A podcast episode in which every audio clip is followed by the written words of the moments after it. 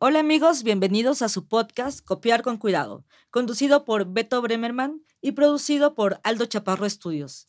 Yo soy Tamara Ibarra, curadora del programa, y en el episodio de hoy, Fauna Editorial, tenemos a nuestra invitada Sara Schulz. Ella estudió filosofía en la UNAM y en el ámbito editorial ha trabajado en Miguel Ángel Porrúa, Artes de México y Grupo Santillana, en donde estuvo a cargo de Editorial Aguilar. Durante dos años fue jefa de redacción de la revista Conspiratio, dirigida por Javier Sicilia. Fue editora del proyecto Alias, dedicado a la publicación de libros de arte contemporáneo, y actualmente es editora de colección Puntal, a través de la Fundación Javier Marín. También es socia fundadora y directora del proyecto Fauna, plataforma de investigación sobre el campo editorial para la publicación, distribución de materiales impresos. Bienvenida, Sara, y te dejo con Beto Bremerman. Gracias, Tamara. Hola, Beto Alberto Bremerman. Hola, Sara, ¿cómo estás? Qué gusto verte.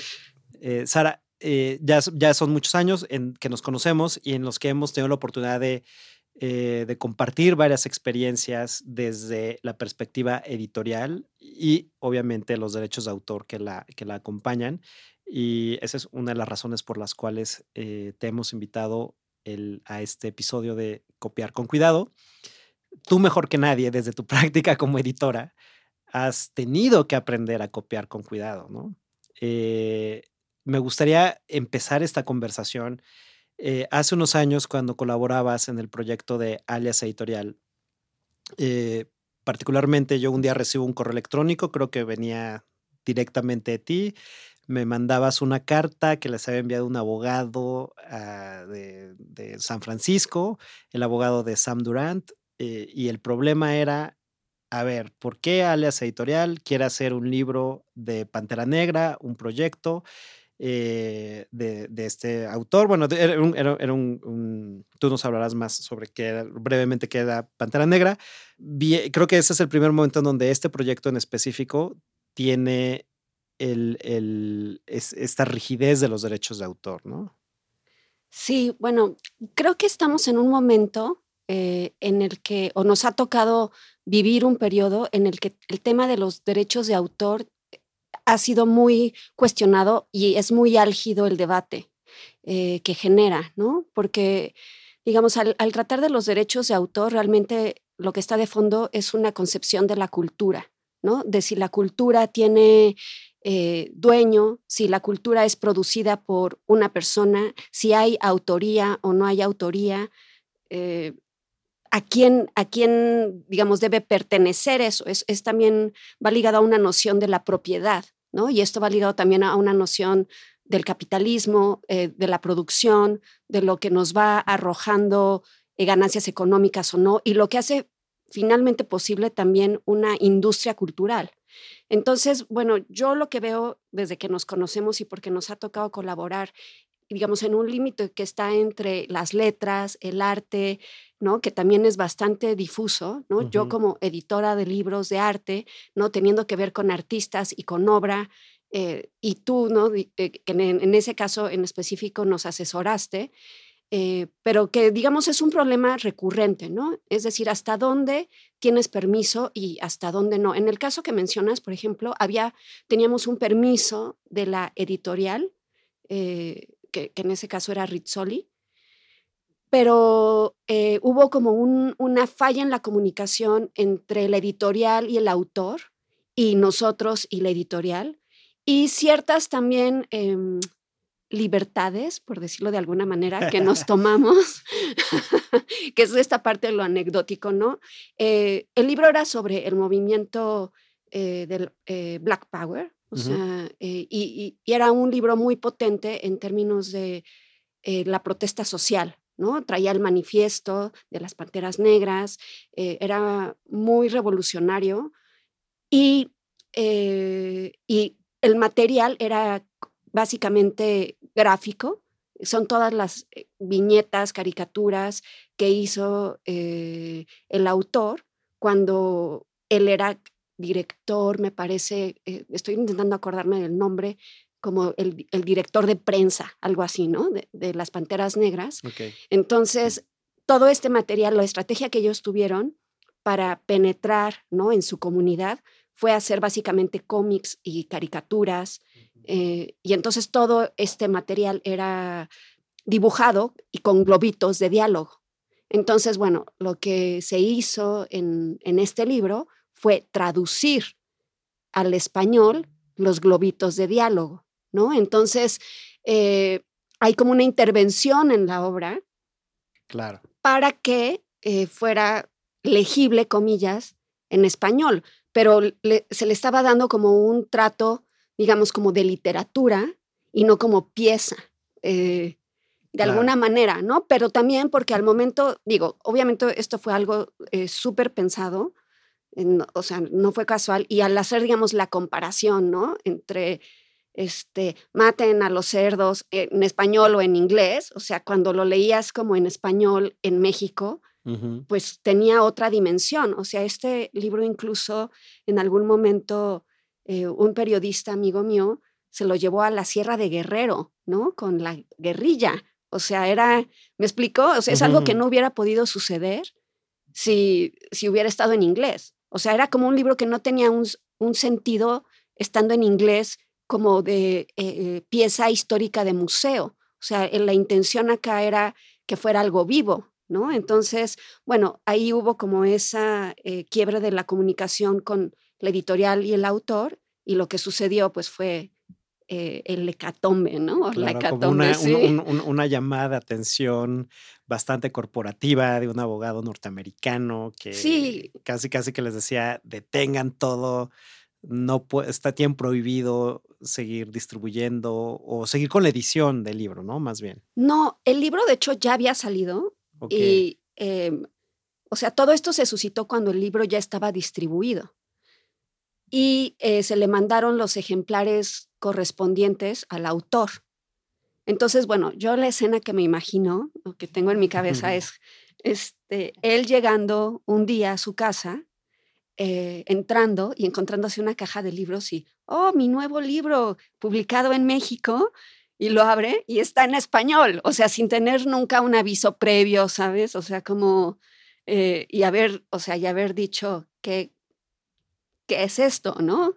Y, este, y entonces eh, nos mandó a su abogado y, y bueno, ¿no? O sea, fue como, no sé, un caso para aprender, ¿no? De acopiar con cuidado, precisamente. Exacto. Y es que eh, para quienes nos escuchan y no saben bien, este proyecto de editorial Alias es una iniciativa y fue creado por el artista Damián Ortega. Eh, y el, al inicio, pues la idea de, la colección de Alias Editorial era justamente esto, ¿no? Como hacer ediciones de libro que no estaban hasta ese momento editados en México, en español, y que acercaban, son libros básicamente de, arte o de historia del arte.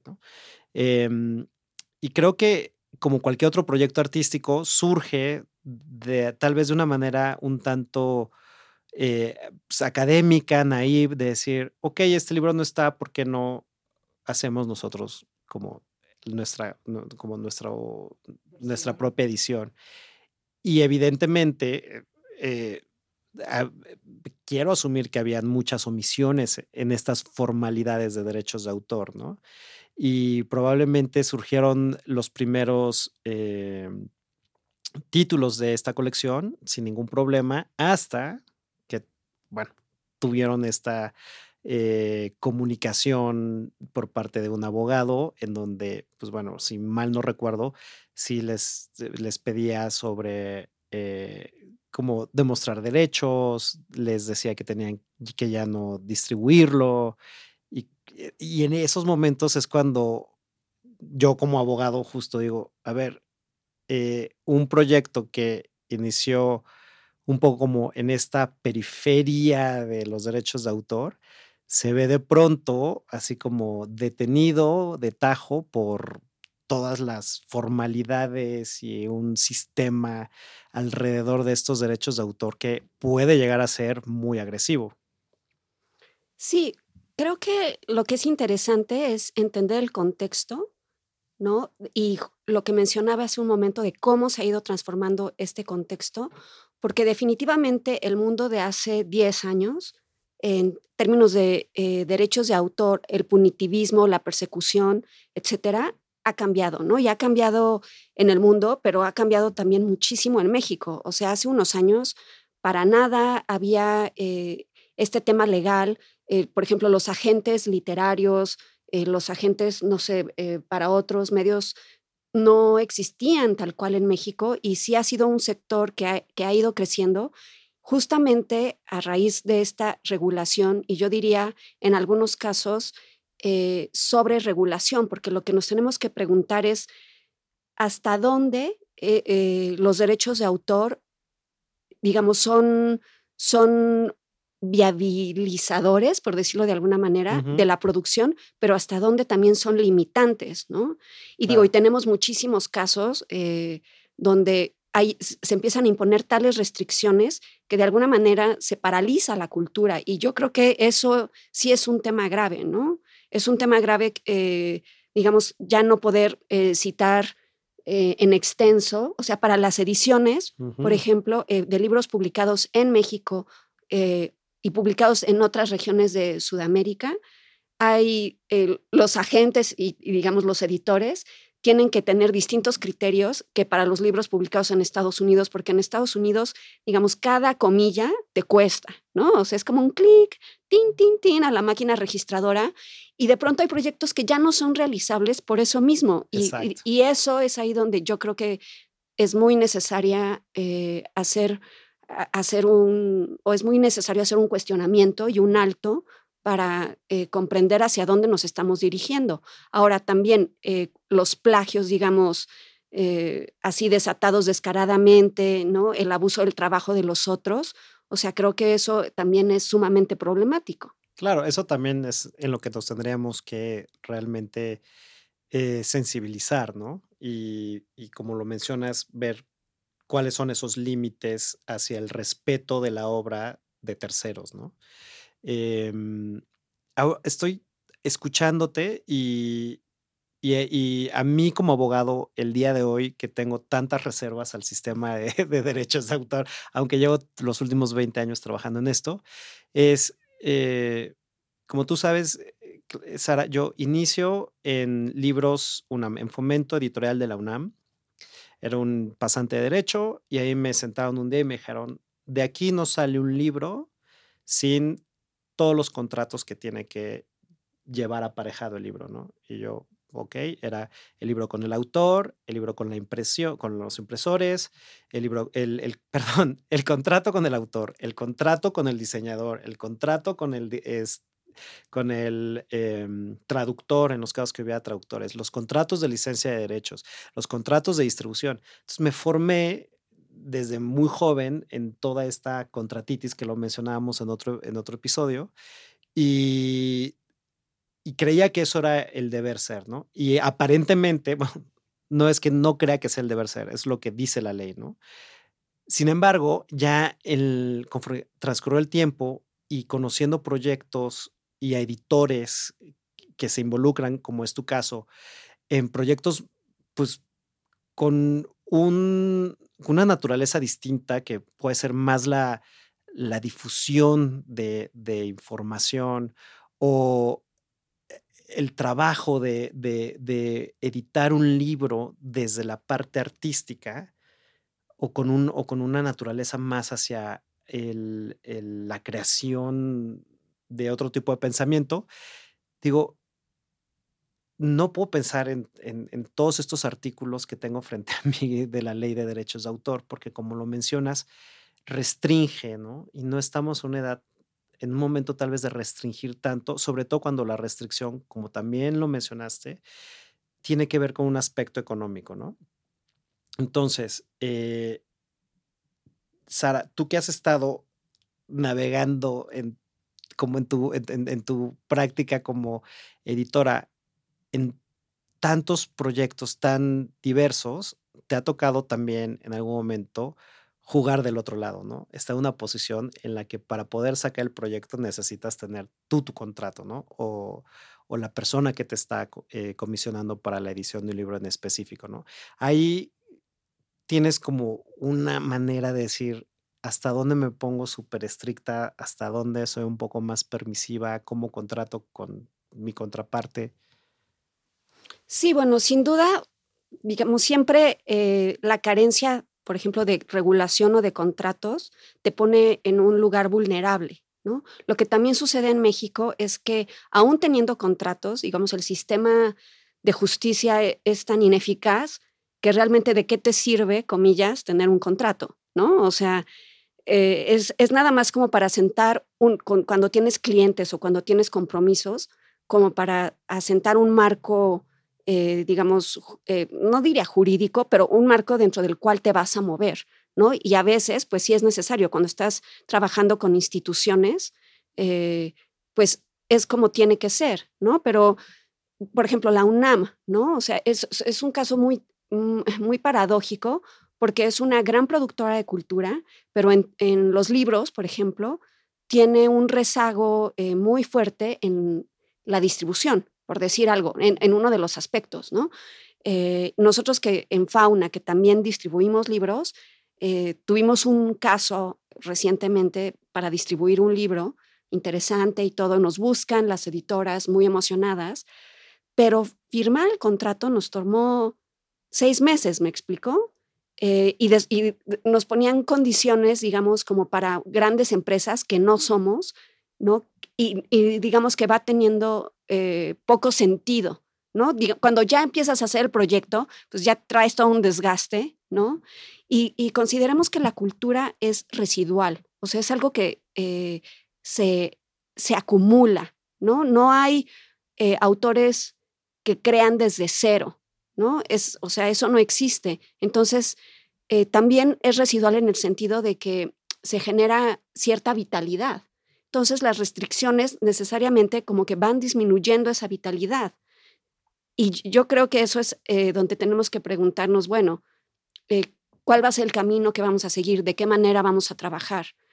Lo interesante también es que cuando estos círculos, ¿no? digamos, de legislación o esta eh, reglamentación se va volviendo más rígida, necesariamente van surgiendo eh, proyectos por fuera, o sea, van generando... Otras alternativas. Sí, van generando otras alternativas y eso es, pues no sé, es lo más interesante, lo más divertido, lo más, o sea, es como, como si metes un, un globo en una cubeta de agua, el agua siempre va a salir, ¿me explico? O sea, por algún lado tiene que salir, esa presión por algún lado va a salir y va a generar como nuevas eh, iniciativas, nuevas vías, nuevos caminos, nuevos proyectos. Es, es, pienso yo, que inevitable.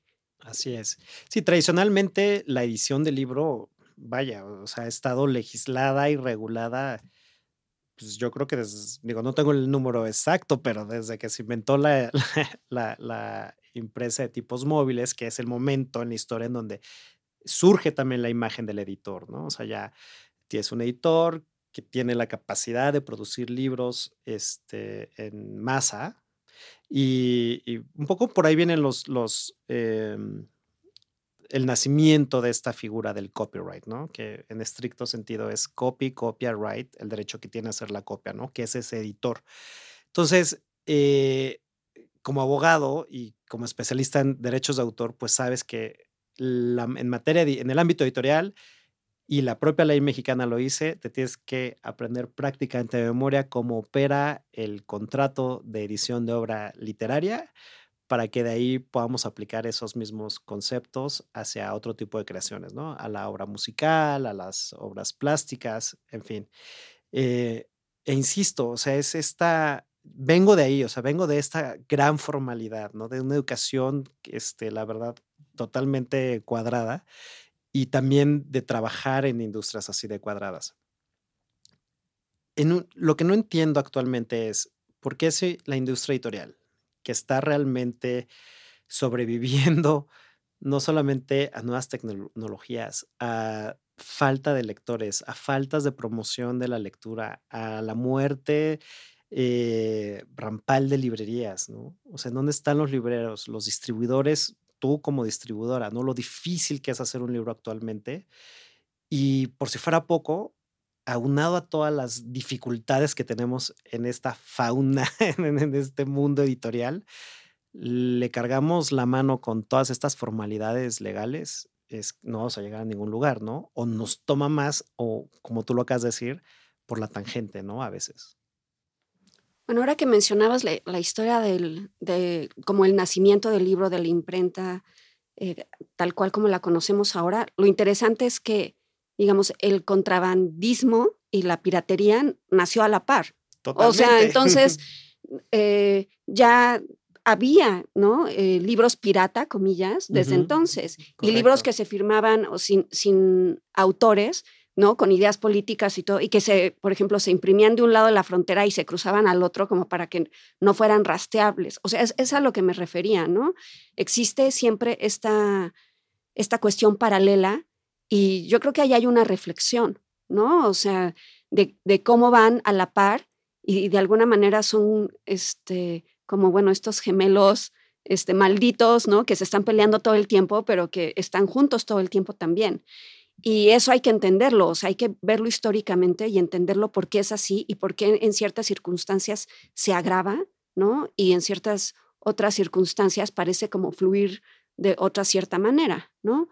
Y bueno, yo creo que la industria del libro es muy amplia, o sea, eh, en el sentido de que también es muy disímbola, muy dispar. O sea, hay desde lo muy grande, ¿no? Desde la industria grande, eh, gigante, y que eh, necesita trabajar con ciertos contratos.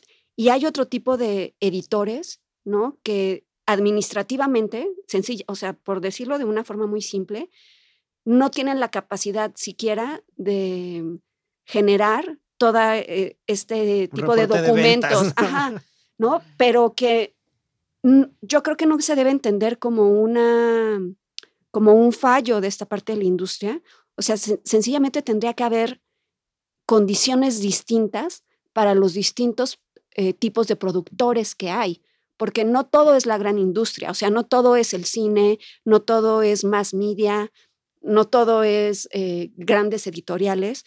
Y esos proyectos eh, finalmente terminan por darle la vuelta también a la faz de la cultura, de, lo que está sucediendo, ¿no? Y es como esta reapropiación eh, que tiene el capitalismo, ¿no? De que, digamos, como que se traga todo lo nuevo, pero y necesita de eso nuevo para seguir teniendo que tragar, ¿no? Porque si no, se acaba. Totalmente. Sí, Sí, sí, sí. Es, digo, y, lo, mismo sabemos que sucede en la música, en donde, pues bueno, tienes los grandes sellos este, discográficos que tienen estos grandes monopolios y en donde queda lugar para los músicos eh, independientes, ¿no?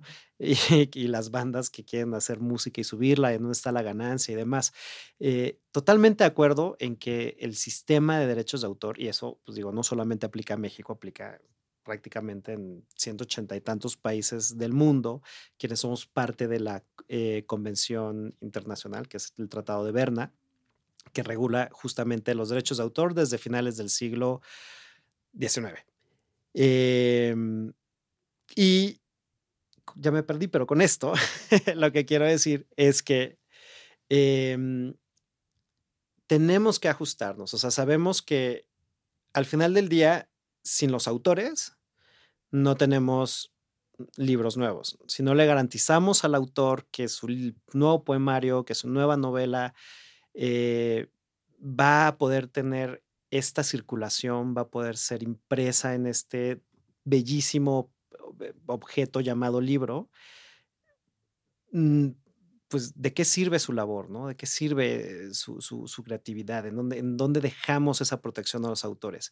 creo que esa parte, tanto tú como yo, como Tamara, como, Edgar que nos apoya aquí en, la grabación, em, sabemos que debe de existir y nos tenemos que proteger. Pero ¿Cómo hacemos el balance contra las grandes editoriales, contra los grandes productores de música, contra las productoras de, cine y de televisión, ¿no? quienes al final del día han trabajado, invertido millones de, dólares y de otras monedas en la formación y en la articulación de estas eh, leyes de derechos de autor, ¿no? Es decir, actualmente y tal vez tú puedas complementar mi idea, Sara. Yo creo que eh, como están redactadas las leyes y, el tratado, realmente el que queda protegido no es el autor, sino justamente la casa editorial, el productor de cine, el productor, gran productor de música, ¿no? Luego, el menos protegido, pues es nuestro querido, nuestros queridos autores. y nosotros, o en tu caso, como editorial, como editor, también, pues no sé si la palabra es emergente o eh, independiente, tienes, te, ves un poco como oprimido ante la sombra de estas grandes corporaciones, ¿no? Sí, yo creo que hay un, eh, un choque constante ¿no? de estas placas tectónicas, por decirlo así, ¿no? Y que de pronto se generan estos terremotos. Em, entre eso, la gran industria y la pequeña industria, e incluso una que, que, no diría que es industria, sino que es iniciativa, ¿no? Que son como, por ejemplo, en el caso de los libros, los proyectos personales, los libros de artista, que también están buscando siempre un lugar eh, donde caber, ¿no? Y, es una necesidad muy grande que hay. Ahora vivimos en estados-naciones, ¿no? O sea, yo creo que si, digamos, estado, estamos regidos por estos eh, estados, estas figuras a las que le cedemos nuestro, que es, digamos, la base del Estado, a las que le cedemos nuestro poder personal eh, para que nos, comillas, proteja, ¿no? Eh, yo creo que sí tendría que haber un, cambio en las legislaciones, ¿no? Que logre diferenciar los diferentes tipos de, productores que existen, ¿no? Y lo que pasa es que los pequeños, eh, los creadores y los pequeños productores no, no hacemos lobby, ¿no? O sea, ante, las cámaras. Eh, o sea, eso ya es un problema, problema mucho más grande que tiene que ver con cómo nos comunicamos con el poder, con cómo se establecen las reglas, con quién tiene acceso a, esas vías. Correcto. Pero definitivamente, o sea, hay una gestión ahí importante que hacer donde no se ha tomado en cuenta y lo vemos, digamos, en el nivel cultural en general, ¿no? O sea, no se toma en cuenta las necesidades, pues, de los productores de cultura eh, digamos, esta cultura que entendemos como arte, que entendemos como literatura, digo, porque todos somos productores de cultura, ¿no? Este, queramos o no, pero para, para referirnos, digamos, a, la producción artística, por decirlo de alguna manera, eh, no, no, se, no se está tomando en cuenta, pero tenemos que encontrar como los canales y, y tener la imaginación para seguir generando esas, esas rutas. No, no hay manera tampoco de brincarse la ley y, uno mismo cuando está en cierta posición o cuando está jugando cierto rol necesita de esos amparos, ¿no? O sea, de, de esa cobija que te da la ley para poder moverte y para poder seguir produciendo. Entonces, creo que no hay, no hay un, o sea, no hay una interpretación única, es un tema complejo, pero sí creo que es muy importante decidir en qué lugar te posicionas. O sea, eh, digamos, eh, analizarlo y, darte cuenta de lo que está sucediendo en el entorno. Y digo, y tomar casos para, paradigmáticos, ¿no? O sea, está, por ejemplo, eh, digo, esto tan sonado que, pasó con Borges, ¿no? Del Aleph engordado, ¿no? De un cuate que se atrevió a hacer este, una variación, ¿no? De un cuento de Borges.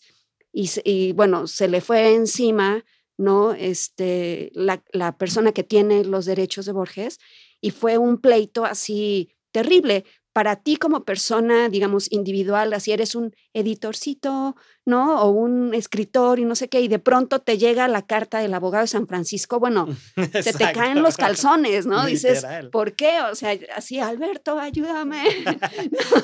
la verdad es estar en este enramado de contratos, de regulaciones, de ultrarregulaciones, de quién es el verdadero beneficiario de, todo este sistema, que la verdad es que sí es bien de contratos también. O sea, la ley y el tratado, insisto, en materia editorial, vaya que es o lo tienes todo por escrito y firmado y documentado por todas las partes o no existe el, el, el contrato, ¿no? Y sin contrato, pues corres el riesgo de que tu, que tu libro peligre por eh, una eh, posible violación de derechos de autor por parte del autor directamente o por parte de un editor que probablemente tú pudo haber tenido los derechos, ¿no? Que la antecedían.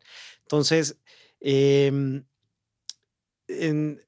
o sea, hace rato mencionabas que, la, que, que, deberíamos de tener como estas bahías de tolerancia, tal vez, ¿no? O de mejor entendimiento, decir, a ver, yo no soy el gran editor, es más, Tan es así que no tengo empresa y por lo tanto no puedo ser sujeto a un ISBN que me exige el indautor, en donde tú sabes que son una serie de, para obtener un ISBN hay que cumplir con ciertos requisitos. Y sobre todo en la escuela de arte, varios alumnos míos, exalumnos, me han dicho, es que mi proyecto es justamente algo editorial, ¿no? Y cómo podría distribuirlo esto eh, de manera más profesional. Ah, con fauna. Exacto. No, bueno, no, no, pero a ver, o sea, vamos, vamos como, o sea, yo creo que también ahí hay de pronto una negligencia por parte de los creadores y, y, creo que también tiene que haber eso, ¿no? Como esta visión mucho menos ombliguista, por decirlo de alguna forma, o sea, de que sí tienes que ver alrededor, o sea, sí tienes que ver lo que está sucediendo, hablando precisamente del, del ISBN.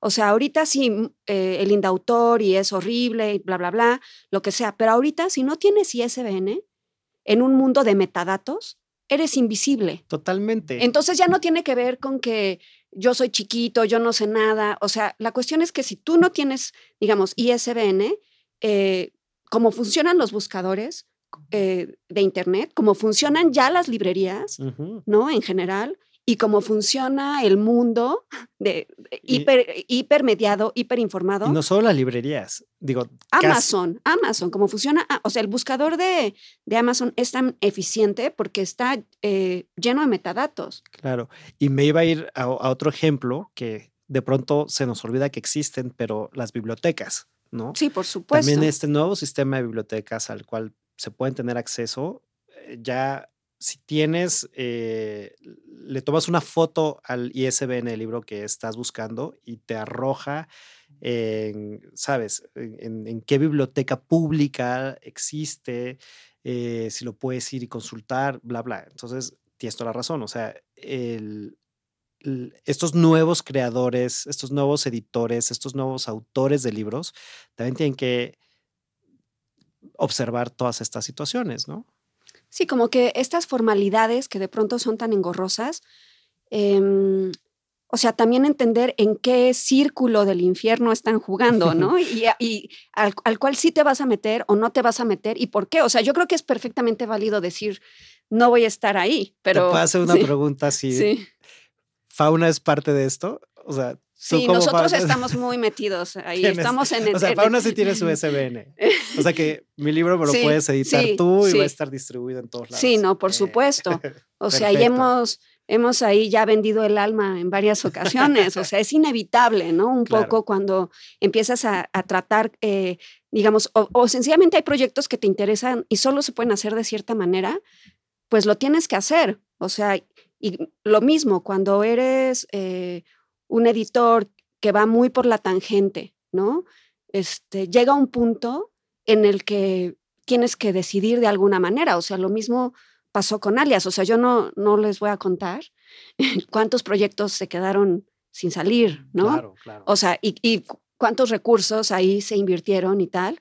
Y lo bello también que fue en su momento, pero de alguna forma esto es impensable ahora, ¿no? O sea, porque eso, porque han cambiado las circunstancias, porque bueno, vaya, el proyecto mismo cambió, este, y, todo se va transformando. Entonces, a lo que iba hace un momento también es que tienes que atreverte a mirar ese otro mundo eh, y entrar en un debate. O sea, yo creo que aquí vuelvo a lo que decía al inicio, o sea, el tema de, los derechos de autor es, eh, es un debate sobre la cultura y los debates son diálogos vivos. ¿no? O sea, es algo que está sucediendo todo el tiempo. Aquí mismo, eh, por ejemplo, tenemos un caso eh, ahorita que está súper interesante, que es de este autor de literatura infantil increíble, súper famoso, Roald Dahl, y se acaba de generar un mega escándalo, porque bueno, él ya falleció hace varios años y ahora están haciendo una edición, entre comillas,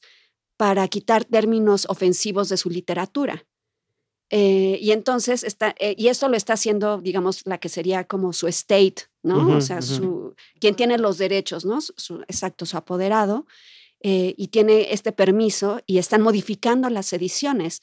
Entonces, bueno, ya salió Salman Rushdie y varios, muchos otros a decir qué es esto, ¿no? O sea, están quitando palabras como es como muy mal hablado. Tiene, Digo, a mi hijo, por ejemplo, le encantan, se desternilla de risa leyendo esos libros y dice, este libro es genial, ¿no?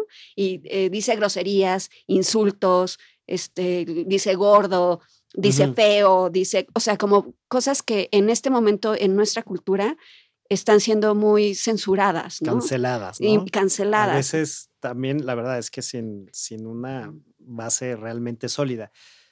Entonces, bueno, están sucediendo estas, estas cuestiones y, vaya, se está modificando el escenario del libro, que es una, una tecnología, digamos, viejísima, ¿no? Que es un objeto que se, que se lleva transformando siglos. En el caso mexicano, nuestra ley procura y otorga dos derechos distintos, ¿no? Que es el derecho moral y el derecho patrimonial. Derechos patrimoniales son todos los derechos económicos que se derivan de la creación artística. Los derechos morales son aquellos que realmente totalmente filosóficos, metafísicos y hasta utópicos, en donde la ley de derecho a autor le concede única y exclusivamente al autor de la obra primigenia eh, la facultad de, de difundir la obra, de permitir o no la mutilación de la obra, de permitir o no la comercialización de esa obra y en general, pues bueno, el derecho a la paternidad, ¿no? Eh, yo escribí este libro, entonces la autoría es de Beto Bremerman. Eh, yo autorizo a Sara que haga la traducción de mi libro, entonces Sara va a ser la el crédito por la traducción va a ser tuyo. Y ese nombre, ese crédito, es lo que conocemos como derechos morales, ¿no? Entonces, con eso que tú estás mencionando, eh, habría que ver, y las preguntas no necesariamente son tan sencillas, es cuál es la nacionalidad de, de ese autor. Porque en nuestro mundo de derechos de autor tenemos dos sistemas, el de derechos de autor, que es la tradición civilista, y también tenemos el, la, tradición anglosajona que es el copyright. Y el objeto de protección es totalmente distinto. Y hasta muy recientemente la tradición anglosajona no permite o no garantiza el respeto al derecho moral. Entonces, tú como editor, por ejemplo, podrías sustituir palabras, editar capítulos, quitar capítulos, agregar esto, cambiarle el nombre a los personajes, sin que hubiera una consecuencia legal por esas acciones en un sistema de derechos de, copyright, ¿no? Distinto a nuestra tradición de derechos de autor súper civilista, en donde de verdad, o sea, lo que tú me estás diciendo de cambiar las palabras y cambiar el sentido de una obra, solo el autor, ¿no? Y si el autor no lo dejó por escrito y si el autor no está, la verdad es que yo cuestionaría mucho esos cambios que le están haciendo e insisto, si eso ocurriera en México, estaríamos ante una posible violación, infracción de derechos morales del autor. Sí, o sea, exacto. Hay, hay dos grandes escuelas, ¿no? Por decirlo de alguna manera, la francesa y la inglesa o la anglosajona, la continental o la isleña. Exacto. Este, y, y, o sea, y son ideologías, y esto es como también lo fascinante, o sea, porque eh, cuando nos referimos a, la idea del autor, y, lo acabas de mencionar, Alberto, o sea, es, eh, cuando lo pensamos de una manera más fría y calculadora, nos damos cuenta que es una entidad totalmente metafísica, o sea, es una entidad que no tiene realidad, ¿no? Y, y, toda la legislación y eh, todos los derechos y todo el marco jurídico y las leyes y las sentencias están basadas en estas entidades metafísicas. Entonces hay que entender un poquito de historia de la cultura, ¿no? O sea, irnos un poquito hacia atrás eh, y relativizar también todos estos problemas, porque no son absolutos, ¿no? O sea, eh, muchas veces son peticiones son axiomas, ¿no? Como al estilo de las matemáticas, peticiones de principio que, que se establecen eh, para partir de algo, ¿no? Como, como dirían también, son contratos sociales, pero, no son, pero no son verdades eh, inapelables. Y como contratos sociales se pueden renegociar. O sea, yo no sé, ¿no? Esa es la cuestión. Eh, se pueden en todo momento renegociar y es válido o no. Y cuando, no sé, en los comentarios, ¿no? De las redes sociales, cuando es, es curioso, cuando ves pelearse a muerte a dos personas con, con ideas distintas, o, con estas dos vertientes distintas de copyright o, derechos, morales, ¿no? una vez autor, autor hasta la muerte, y siempre autor, ¿no? O sea, una vez que lo creas, nunca te lo puedes quitar de encima, ya es este, inalienable. Y, y, y en qué se basa finalmente como esa pugna? Claro, y también digo, ya en estas discusiones se va mucho hacia un editor, ¿no? Que digo, puede ser una persona física, pero también puede ser entendido como una entidad, una corporación, tienen o no tienen derechos morales, ¿no? O solamente se les protege la parte comercial. Entonces, son estas eh, disyuntivas que existen dependiendo la jurisdicción en la que se analicen, ¿no? Sí, por ejemplo, em también en el mundo anglosajón sí existe la diferenciación del publisher y el editor.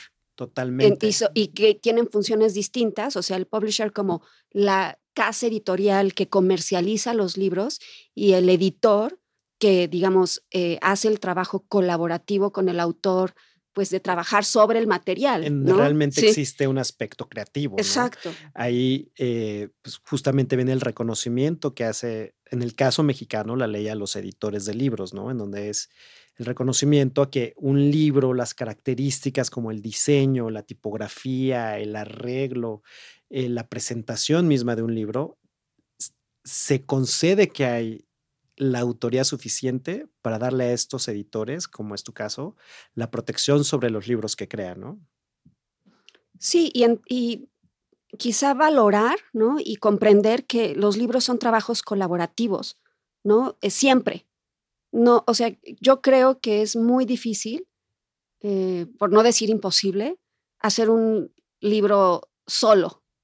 Así es. O sea, eh, digamos, o un, libro como de, de, más de un ejemplar, por decirlo de alguna manera, ¿no? O sea, siempre va a estar el, vaya, ¿no? El, el autor, pero eh, el autor que a veces también es diseñador, pero el diseñador, pero también el editor, que a veces también es el autor, ¿no? Pero digamos, cuando, cuando quieres eh, crear un libro que eh, no es un libro de artista o no es un libro personal, como que siempre hay más, necesariamente siempre hay más gente involucrada y por no mencionar, o más bien por mencionar también, porque casi nunca se les menciona a los impresores, ¿no? Claro. O a los, este, el libro, a pesar de, digamos, ya estar muy avanzado en términos de tecnológicos, eh, tiene sigue teniendo muchos procesos que se hacen a mano, ¿no? Es, todavía procesos manuales. Entonces, todas esas personas que están involucradas en ese proceso, pues también cuentan, ¿no? Y creo que ahora hay una tendencia más hacia eso, ¿no? Volver nuevamente al, a entender ciertos, cierto tipo de libros como el objeto y el valor que hay detrás de, de, las páginas, de la impresión, de la selección del papel y demás, ¿no? Eh, y olvidándonos un poco de la impresión de cientos de miles de libros de texto, ¿no? Que igual tienen un valor en, nuestra sociedad, ¿no? Pero es como el, libro entendido también desde distintos em, lugares. Y bueno, tenemos que ir cerrando el episodio del día de hoy, Sara. Eh, la verdad es que ha estado mucho más, este, siento combatiente este episodio. Creo que hemos dejado eh, puntos de vista que muchas veces no se tocan. Espero que quienes nos escuchan sepan que hay una pelea alrededor, hay mucho que hacer alrededor del, libro, evidentemente, pero de todas las prácticas artísticas y que hay que aprender a, pues, darle la vuelta, ¿no? Eh, un poco para concluir, ¿tienes algún consejo que quieras darle a los jóvenes que estén interesados en la práctica de la edición de libros? Bueno, yo, o sea, no sé si consejo, pero sí plantearía como algo que veo, eh, digamos, tras varios años de trabajar en el medio editorial, y es esta cuestión paradójica entre, eh, y que hemos ido mencionando en este episodio, que es hasta dónde eh, vuelves formal y hasta dónde no formalizas una práctica o un proyecto para que pueda tener vida. O sea, yo también veo que cuando quieres, digamos, ser muy, muy formal, eh, en, el sentido de eh, contratos, eh, imprimir con el mejor impresor, ¿sabes? O sea, como que meter todas las canicas, a veces hace que los proyectos sean irrealizables, ¿no? Porque se vuelven muy costosos, porque se vuelven muy complejos y porque a lo mejor una persona que está creando no tiene la capacidad de generar, ¿no? Como toda esta infraestructura y pero por otro lado, ¿no? Lo que también comentábamos, o sea, como que creo que no es un momento en el que se valga decir, ah, no, yo estoy yo y solo yo, y yo pienso yo y solo yo, como si no hubiera referentes, como si no hubiera pasado, como si no hubiera historia, ¿no? Y como si no hubiera contexto. Eh, de dónde estás produciendo, para quién estás produciendo, desde dónde estás produciendo. O sea, yo, yo pienso que, eh, digamos, esa es la paradoja, ¿no? O sea, de no, no meterte en un hoyo y, creer que eres esta persona creadora, ¿no? Por ti misma y para, o sea, eh, con tus propios medios, pero tampoco eh, llegar al extremo, ¿no? de, ponerte en un escenario que te paralice. Y cierro el episodio un poco citando algo que dijiste hace unos momentos, en donde la práctica editorial también tiene que ser entendida como una práctica colaborativa, ¿no? Y en esta colaboración es en donde nosotros podemos encontrar estas pequeñas lagunas en donde podemos copiar con cuidado. Así es. Copiar con cuidado podcast de anécdotas artísticas de los derechos de autor, producido por Aldo Chaparro Estudios.